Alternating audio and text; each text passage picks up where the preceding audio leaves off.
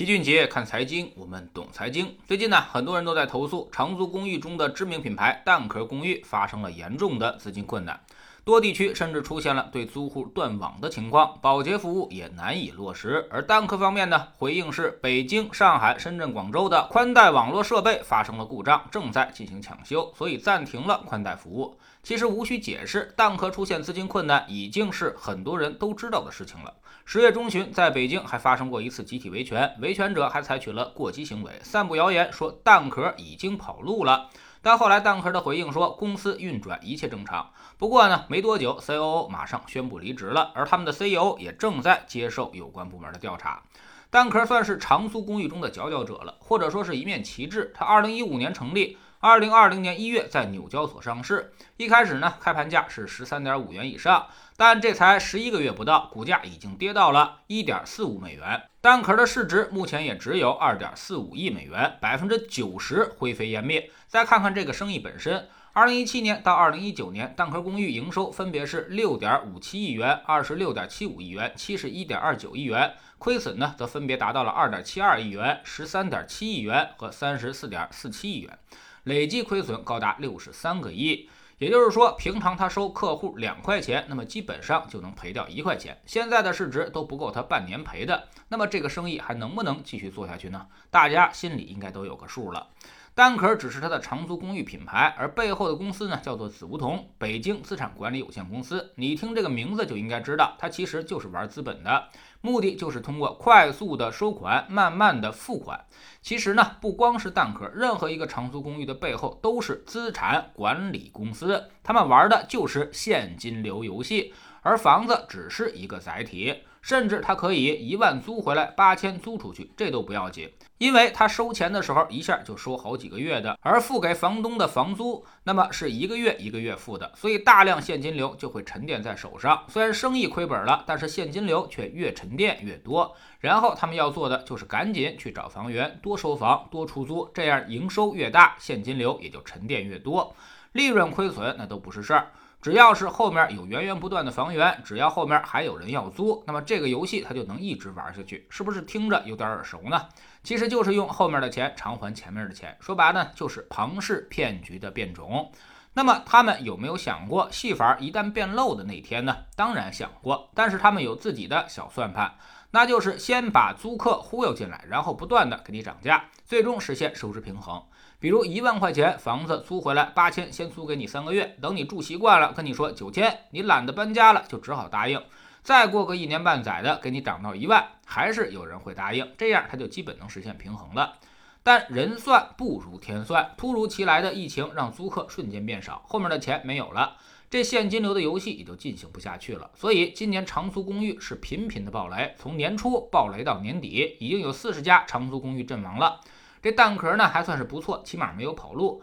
还有好多长租公寓品牌根本就玩起了消失，留下房东和租客两个被害者在互相伤害，等待他们的将是漫长的诉讼。房东没拿到房租，也收不了房，而租客呢付了钱却住得不踏实，谁也别想好过。有人说我租的可是顶级品牌，比如绿中介和黄中介旗下的品牌，行不行呢？其实呢，就跟当时问 P two P 头部企业能不能投一样，它现在呢不是一两家企业经营不善的问题，而是整个行业的商业模式出了严重的问题。刚才我们也说了，这帮长租公寓全都在巨亏，就靠现金流活着。而现金流游戏呢，前提条件就是后面的人要比前面的人多。今年疫情之下，让租房市场本身就非常不景气。现在很多城市都出现了租金全面下降的情况，比如北京挂牌租金已经出现了七个月连降。低端合租房老破小，群租床位可能还好一些，越是高端租房，租金越是降得厉害。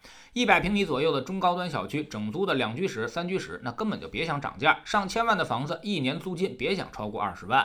有的房东呢，为了不让租客搬走，从而留出空档期，甚至还主动要求降价。前几个月呢，绿中介旗下的长租公寓品牌也在主动找房东，让他们配合降价，说明现在已经非常困难了。他们的规模更大，烧钱也就更多。确实背后有资金在支撑，但是这种资金游戏最后赔掉的可不光是运营成本，很容易产生巨大的金融风险和坏账。这些资本根本兜不起。举个例子，你看看那些 P2P，是不是也有好多知名创投基金在进行投资呢？但最后出事儿了，这些投资人立马进行了切割。之前的钱我全都不要了，我也不能给你擦屁股，因为这个屁股他根本就擦不起。所以房东也好，租客也罢，越是这时候越要冷静，尽量使用传统的方式进行租房子。何谓传统呢？就是钱一定要给到持有房本的房东，而不能由中介和二房东代收，否则他们一旦跑路，那后面将是打不完的官司，非常的麻烦。房东也要特别小心，因为看起来给长租公寓是省心省力。但如果长租公寓跑路了，你还真不能去直接收房。法律上，你跟长租公寓是代理合同，所以会认定你已经把房子租给了租客，租客就在合同约定的期内享受租享受居住权，所以你只能提起诉讼。而诉讼呢，可能比合同期还要漫长，而且也未必能打得赢。也就是说，官司还没打完，合同期可能已经结束了。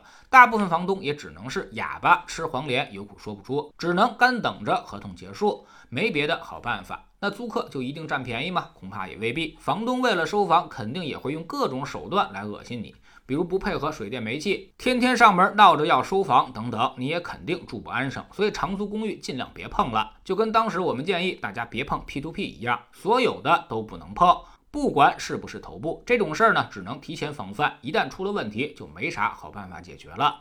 知识星球找齐俊杰的粉丝群，我们每个交易日都有投资的课程。周一看行业，分析一个行业的估值、业绩变动的方向；周二呢看宏观，定位周期，决定大类资产的配置比例；周三讲基金，选择低风险高收益的产品，并告诉大家该如何去使用，让投资具有可操作性。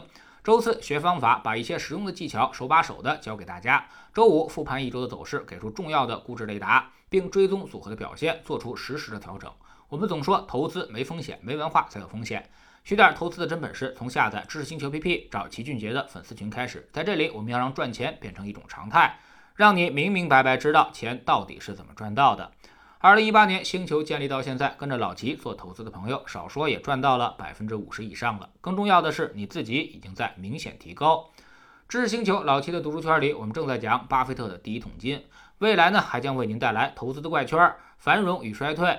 深度思考、关键对话、刻意练习、逆向投资策略、文明现代化价值投资与中国投资策略实战分析、价值投资的十项原则、结构性改革、洛克菲勒留给儿子的三十八封信、塔木德这才是营销等等好书。知识星球找老齐的读书圈，每天十分钟语音，一年为您带来五十本财经类书籍的精读和精讲。现在加入之前讲过的一百八十本书，您全都可以收听收看。算下来，每本语音书呢才不到一块五毛钱，每天只要坚持这么一点点。几年之后，你将迎来巨大的改变。读书圈和粉丝群独立运营，也单独付费，千万不要走错了。苹果用户请到老齐的读书圈同名公众号里面扫描二维码加入，三天之内不满意全额退款，可以过来体验一下。